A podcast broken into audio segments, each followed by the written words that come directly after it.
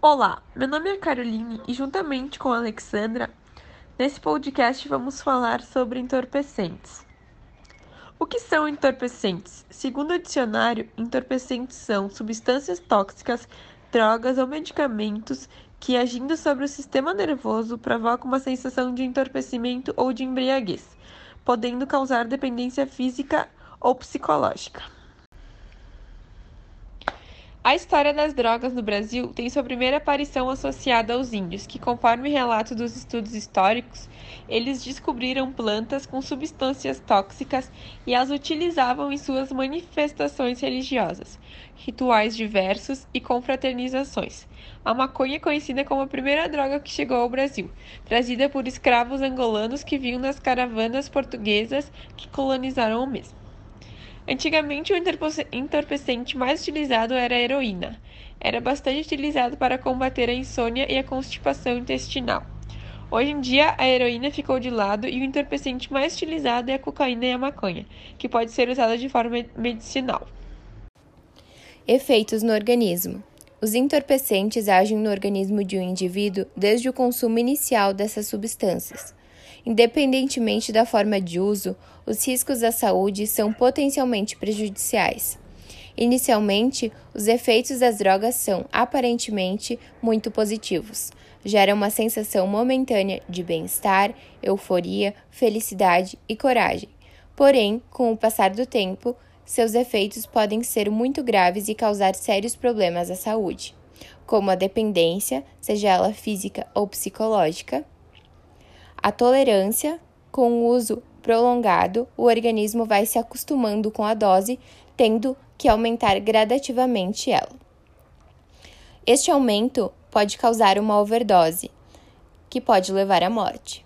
O indivíduo também pode desenvolver a síndrome da abstinência, que ocorre quando diminuem a dose de consumo ou interrompe abruptamente. O consumo de drogas expõe o organismo ao enfraquecimento, o que eleva as chances de contrair outras doenças. O efeito da toxicidade das drogas nas células provoca graves alterações metabólicas e comprometem a fisiologia natural dos órgãos do corpo. Os efeitos das drogas no organismo são perceptíveis logo no início do envolvimento com as substâncias entorpecentes. Geralmente, os mais prejudicados são os órgãos considerados mais importantes: cérebro, coração, pulmão, rim e fígado.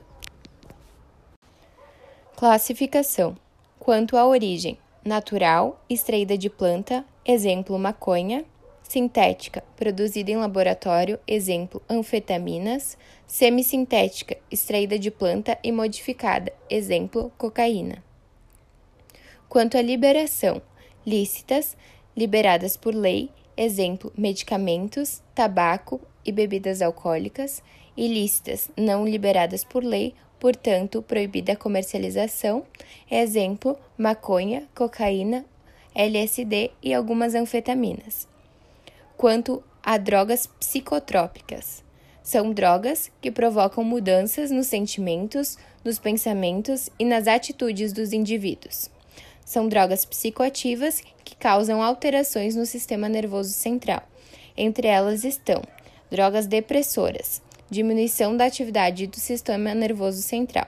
Exemplo: sedativo e maconha. Drogas estimulantes aumentam a atividade do sistema nervoso central. Exemplo: cocaína e ritalina. Nestas drogas podem ocorrer efeitos a curto prazo, como a exaustão, apatia e até mesmo a depressão, e efeitos a longo prazo, como a dependência, sendo que o uso prolongado pode gerar a paranoia. Drogas alucinógenas diminuem e aumentam a atividade do sistema nervoso central. Por tentarem fazer as duas coisas ao mesmo tempo, acabam alterando por completo o sistema nervoso central.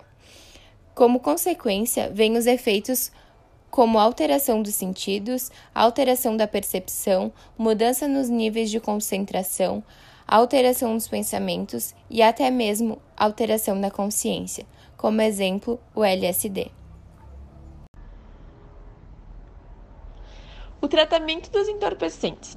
Ideal para lidar com o uso de substâncias como cocaína, crack, êxtase, heroína, LSD e maconha, além do próprio álcool, o procedimento vai desde a desintoxicação até a fase pós-terapia, na qual a pessoa retorna suas atividades de rotina. Como se inicia esse tratamento? A primeira etapa, assim, consiste na avaliação psiquiátrica, a fim de verificar o risco, e depois disso, então, com equipe composta por médicos, psicólogos e terapeutas ocupacionais, prosseguir com as fases da reabilitação.